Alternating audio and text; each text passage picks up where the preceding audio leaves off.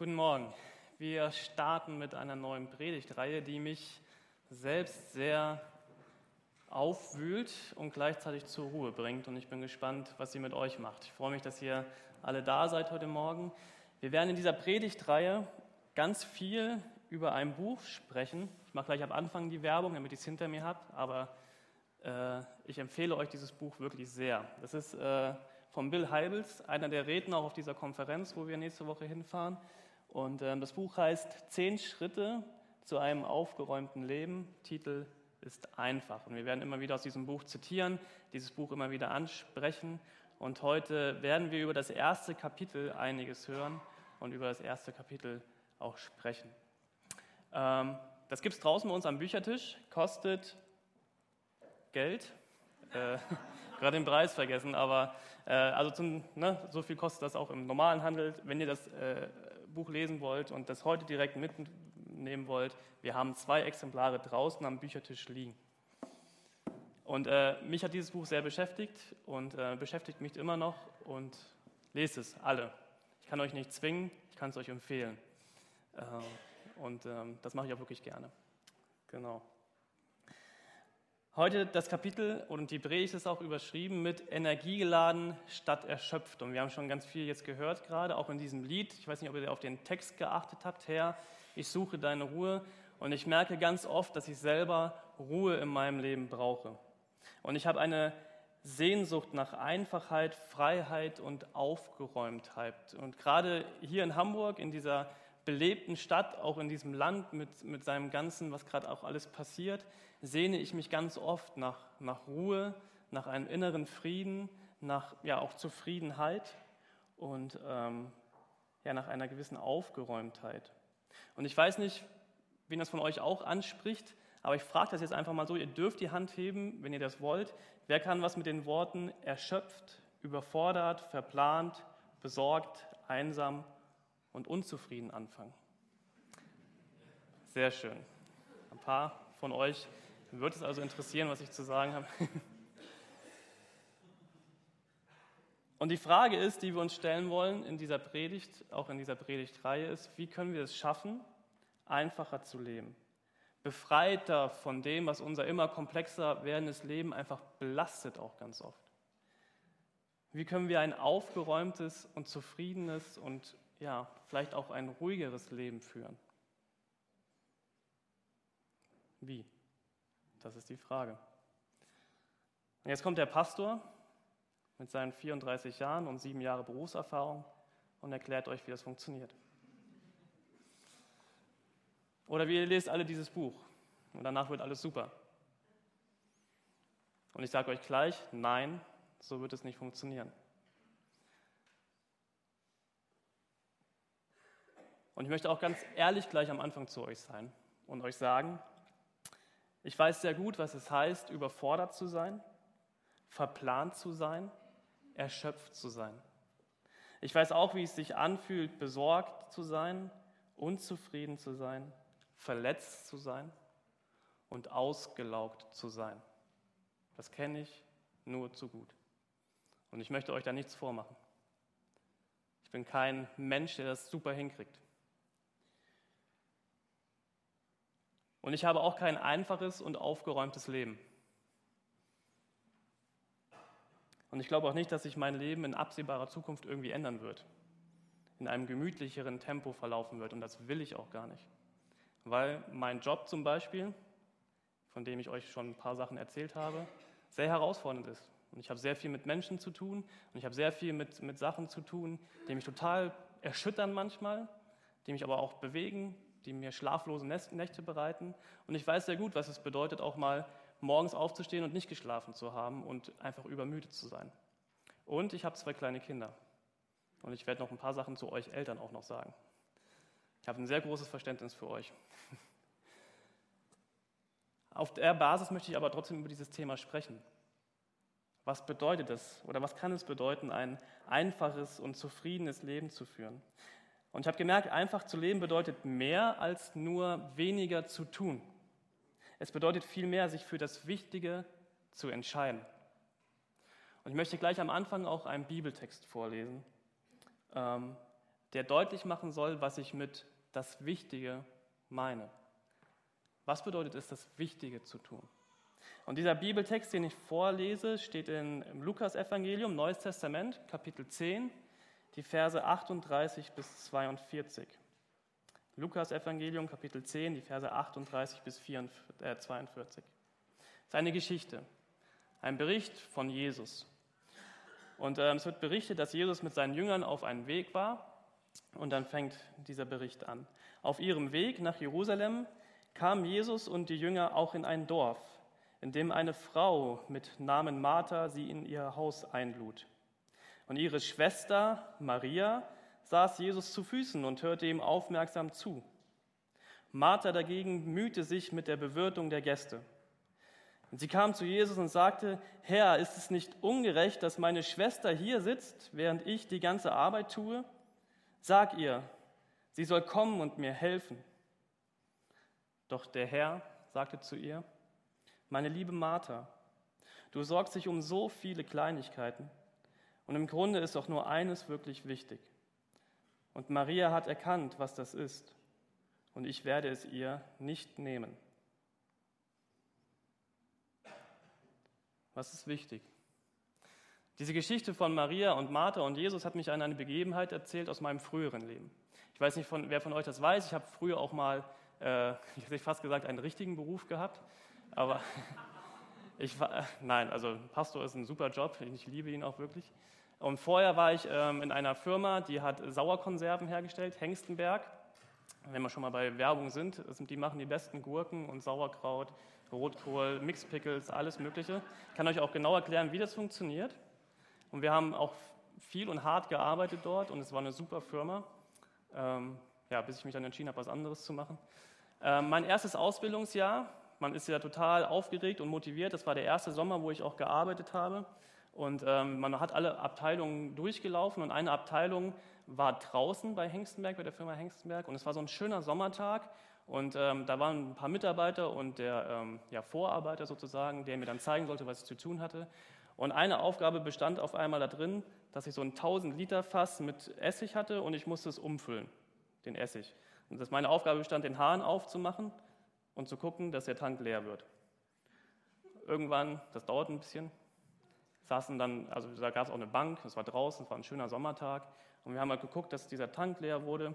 Und dann kamen noch zwei, drei andere Arbeitskollegen zu mir, haben sich zu mir gesetzt, haben mitgeguckt, wie der Tank leer wird. mein Vorarbeiter kam, hat sich auch dazu gesetzt, haben uns ein bisschen unterhalten. War total schön und man muss ja immer gucken, dass der Druck nicht so ganz äh, den Tank so einbeult und immer mit den Deckel oben aufmachen und so weiter. Voll, völlig leichte Aufgabe. Auf einmal sah man vom Weiten unseren Werksleiter kommen. Er hieß Herr Belschner. Ich habe ihn nicht gefragt, ob ich die Geschichte erzählen darf, aber er mag mich sehr gerne und er ist jetzt auch in Rente, also von daher ist es egal. Ähm, und der Herr Belschner kam und auf einmal schreckten alle hoch und sagten, da hinten kommt der Herr Belschner. Wir müssen jetzt hier irgendwie, irgendwie beschäftigt tun und irgendwie, und alle fingen an, irgendetwas zu machen. Und ich saß weiter auf dieser Bank und dachte so, ja, ich, äh, also ich weiß gar nicht, was ich machen soll. Ich soll doch hier gucken, dass der Tank leer wird. Und dieser Herr Belschner äh, kam zu mir und alle verstreuten sich in alle Winde. Und der Herr Belschner tat Folgendes. Er sah das natürlich, ne, was da gerade passierte. Und er guckte mich an, guckte die anderen an, grinste. Und er setzte, mich, setzte sich zu mir auf diese Bank und fragte mich, und Marc, wie geht's dir hier so in deinen ersten Tagen? Ich interessiere mich, wie es dir geht. Und ich dachte so, wie krass ist das? Alle hatten Angst und sind weggerannt und das Einzige, was mein Werksleiter wollte, war ein Gespräch mit mir führen und wissen, wie es mir geht. Er wollte Beziehungen zu mir haben. Ich weiß nicht, ob er auch mit den anderen so geredet hätte. Weiß ich nicht, keine Ahnung. Aber vielleicht hätte er das getan. Und ich dachte, was hätte ich mir genommen, wenn ich auch völlig panisch aufgesprungen wäre und wäre weggerannt? Vielleicht hätte ich niemals so eine gute Beziehung zu meinem Werksleiter bekommen in diesem Moment. Was ist wichtig? Jesus sagt hier zu Martha, bleib cool, Martha. Komm wieder runter. Du bist um so vieles besorgt und du machst dir so viel Mühe und so vieles geht dir gerade durch den Kopf. Und du siehst, was alles noch erledigt werden muss. Und das zerreißt dich innerlich. Und du machst hier meinen Besuch bei dir viel komplizierter, als ich das eigentlich wollte. Jesus sieht, dass Martha überfordert, überlastet und erschöpft ist. Kennst du das? Und ich bin absolut davon überzeugt, dass sich viele von uns danach sehnen, endlich eine Lösung gegen all die Rastlosigkeit und Geschäftigkeit in unserem Leben zu finden. Und es gibt einen Lösungsansatz. Aber es wird nicht darum gehen, wie du auf einmal ab morgen alle deine Aufgaben schaffst. Der Lösungsansatz besteht darin, dass die ganzen Dinge, die ich meine tun zu müssen, auch mal unerledigt sein zu lassen, sich hinzusetzen und sich Zeit zu nehmen für eine kleine Unterhaltung. Jesus sagt hier zu Martha, verliere bei deiner ganzen Aktivität nicht die Beziehung aus den Augen. Beziehung, die so wichtig ist.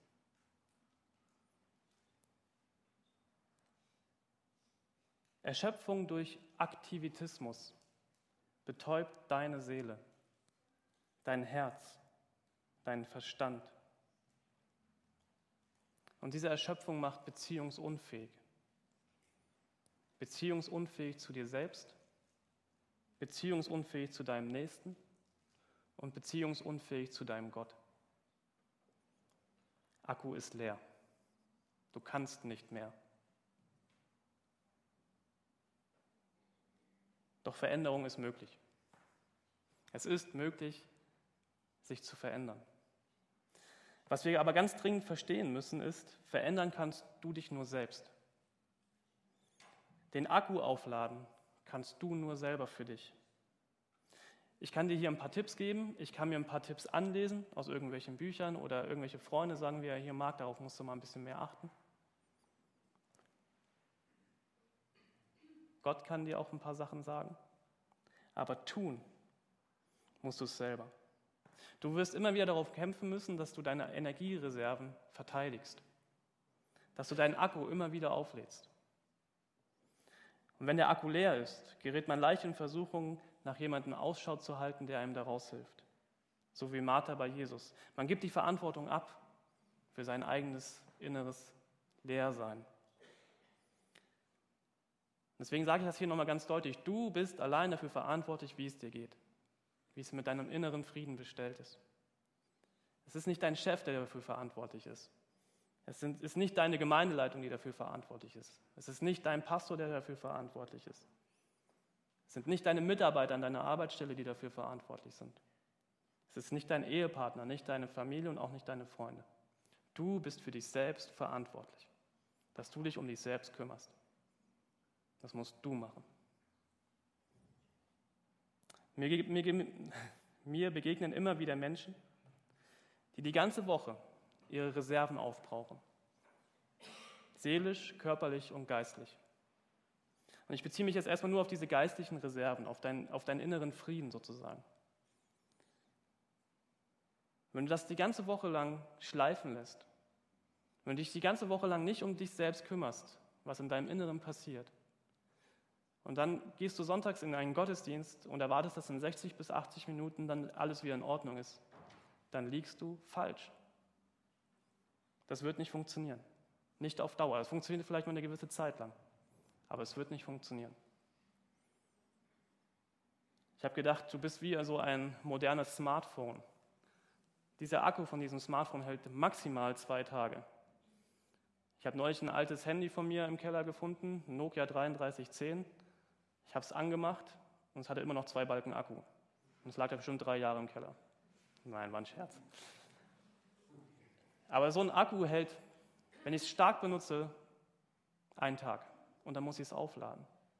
Und die Benutzung von dir, wie du dich benutzt, wie dieses Leben dich benutzt, dein Körper, deine Seele und dein Geist, wird immer mehr. Es wird immer komplexer. Du musst immer mehr darum kämpfen, dich aufzuladen.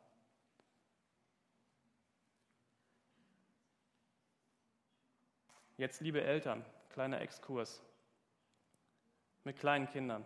Ich weiß, es gibt Zeiten, da bekommt man das einfach nicht hin sich auszuruhen.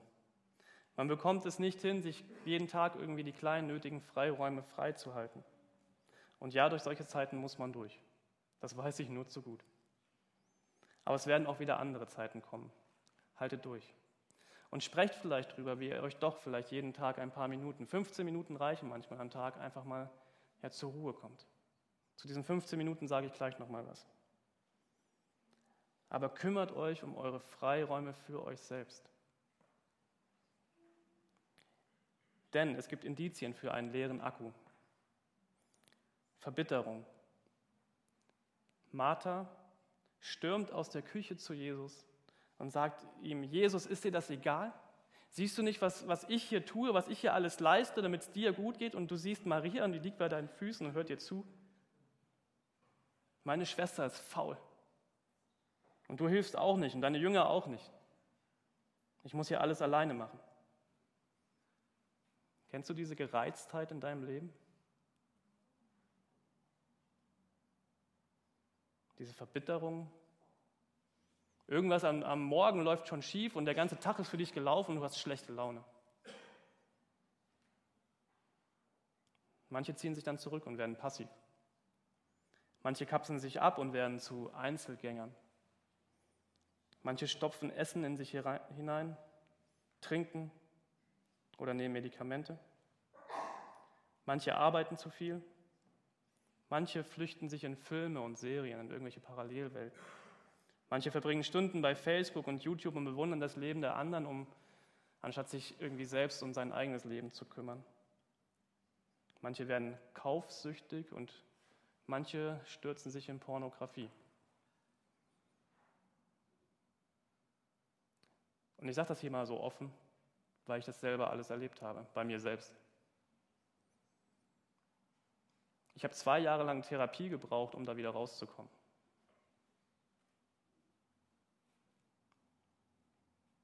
Und aus so einer Nummer, wenn du, das, wenn du das über Jahre hinweg tust, dich nicht selbst um dich zu kümmern, es wird immer härter und immer schlimmer.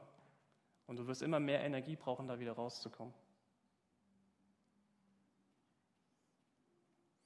Vielleicht hast du diese, diese Momente in deinem Leben, wo du weißt, eigentlich will ich doch einfach nur frei und befreit leben. Weißt du, was dir Gott in diesen Momenten sagen will? Lass die Dinge jetzt einfach mal liegen. Wir setzen uns jetzt mal zusammen hin. Und du und ich, wir müssen da mal ein paar Dinge klären. Und irgendwie hast du die Verbindung zu mir verloren, weil du so beschäftigt warst. Du hast die Orientierung verloren und du läufst wie wild im Kreis. Und du ruinierst dich, deinen Körper und deine Familie, deine Beziehung. Aber weißt du, ich habe einen besseren Plan für dich. Was gehört dazu, einen vollen Akku zu haben? Ich merke das bei mir selber, ich bin gut drauf. Ganz ehrlich, auch im Inneren. Ich tue nicht nur so, als ob ich gut drauf bin, sondern ich bin gut drauf. Und dann begegne ich meinem Ehepartner und meiner Familie mit mehr Liebe und Zuneigung, mehr Verständnis, mehr Geduld. Ich bin fähig für mehr Nächstenliebe. Ich kann auch mal Nein sagen, weil ich weiß, wie ich mich abgrenzen kann. Und ich ernähre mich gesünder, ich schlafe genug und ich werde kreativ. Ich kann auch einmal kreative Sachen ausleben, weil ich Zeit habe und Lust habe. Ich werde gefühlvoller. Und ich merke, ich habe Lust auf Gott. Ich habe Lust, in seiner Gegenwart zu sein. Ich habe Lust, mich, mich mit ihm zu beschäftigen. Und das ist für mich auch die allerwichtigste Energiequelle für mich. Meine Beziehung zu Gott. Ich brauche es jeden Tag, meine Seele zu entrümpeln und meinen Geist, diesen geistlichen Akku wieder aufzuladen. Und vielleicht habt ihr euch gefragt, was dieser Sessel hier vorne macht. Der steht nicht immer hier vorne. Und weil mein Kollege Jürgen schon gesagt hat, Marc, der sieht so schön aus, den könnten wir jetzt immer hier stehen lassen. Ich muss dazu ehrlich sagen, es ist nicht mein Sessel, er gehört meiner Frau. Aber er ist original aus unserem Wohnzimmer. Wir haben ihn heute Morgen hier rübergetragen. Und ich möchte euch eine Geschichte zu diesem Sessel erzählen. In diesem Sessel habe ich mir angewöhnt, jeden Morgen 15 Minuten lang zu sitzen. Und das wird jetzt die bequemste Predigt, die ich je gehalten habe. Dieser Sessel ist so schön und so gemütlich. Und ich sitze jeden Tag 15 Minuten drin. So um kurz nach sieben und dann 15 Minuten. Um halb acht muss ich fertig sein, dann muss ich meinen Sohn in die Schule bringen. Und in diesen 15 Minuten verbringe ich Zeit mit Gott. Ich lese in der Bibel, ich habe hier meine Bibel, sogar meine persönliche Bibel mit. Ich lese diese Bibelverse rausgesucht, die Losung 2016, immer ein Bibelabschnitt. Und ich habe das ganz lange, lange, lange Zeit nicht gemacht in meinem Leben. Habe diese 15 Minuten in diesem Stuhl nicht hinbekommen. Und jetzt mache ich das wieder.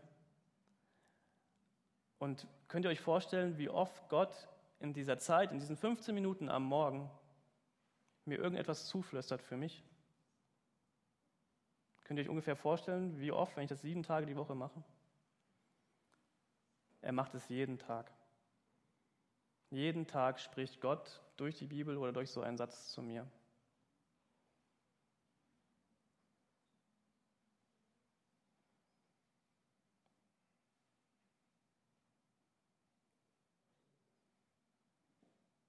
Und ich merke, ich brauche diese 15 Minuten jeden Tag, sonst kriege ich mein Leben nicht auf die Kette. Sonst nehme ich mir selbst was weg. Jetzt könnt ihr euch vielleicht überlegen, okay, 15 Minuten jeden Tag, ist das viel? Ich weiß nicht, ob das viel für dich ist. Vielleicht ist es auch zu wenig, vielleicht schaffst du es auch eine Stunde. Super.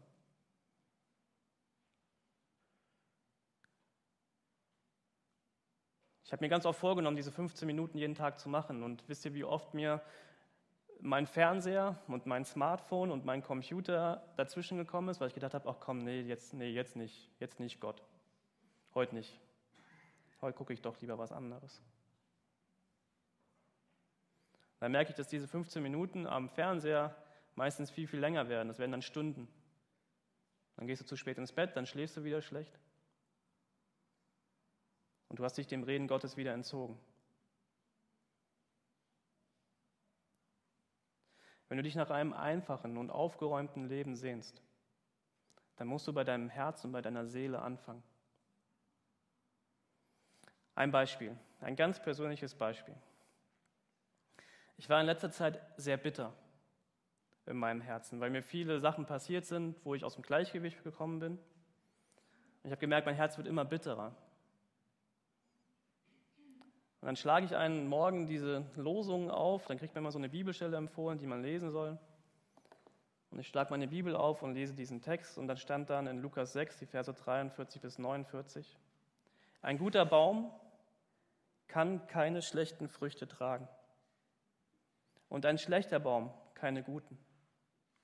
Man erkennt einen Baum an seiner Frucht, Feigen wachsen nicht an Dornsträuchern und Weintrauben nicht an Brombeerbüschen. Ein guter Mensch bringt aus einem guten Herzen gute Taten hervor. Und ein böser Mensch bringt aus einem bösen Herzen böse Taten hervor. Und was immer in deinem Herzen ist, das bestimmt auch dein Reden. Was immer in deinem Herzen ist, das bestimmt auch dein Reden.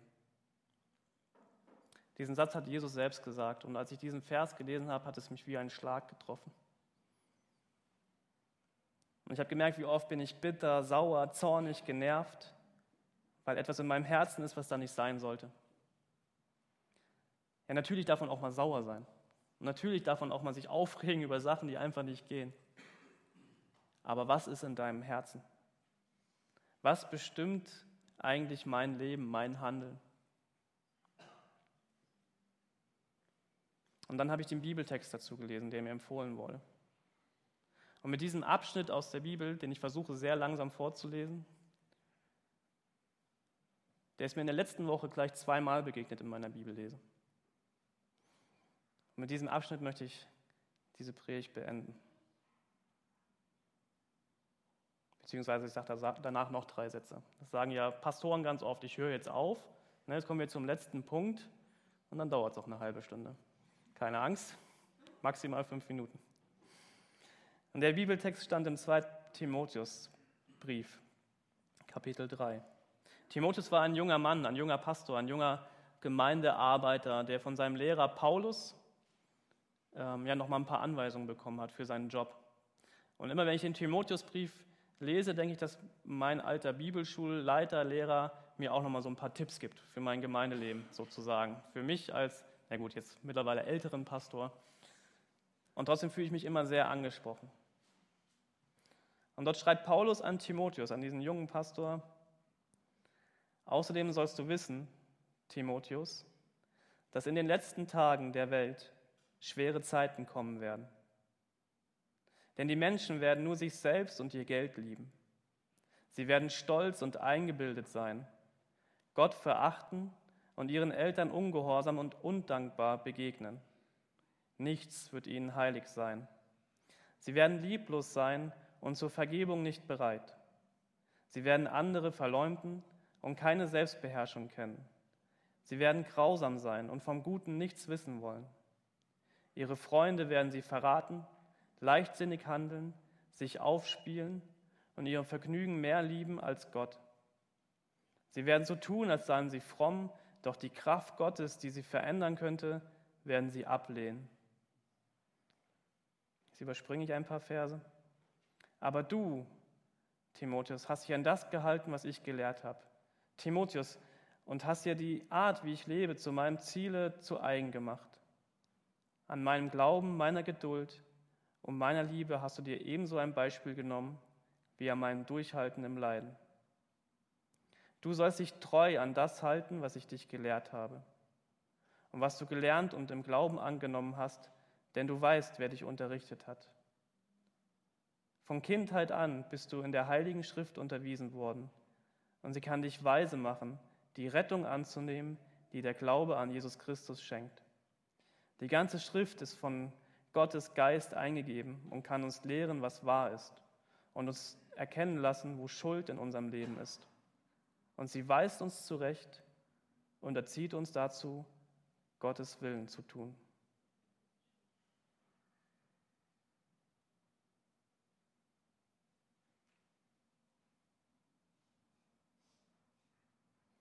Gottes Willen zu tun. In meiner letzten Predigt habe ich davon gesprochen, was der Indikator davon ist, wenn ich Gottes Willen tue. Glaube, Hoffnung und Liebe. Was für ein Leben willst du eigentlich leben? Das ist deine Entscheidung.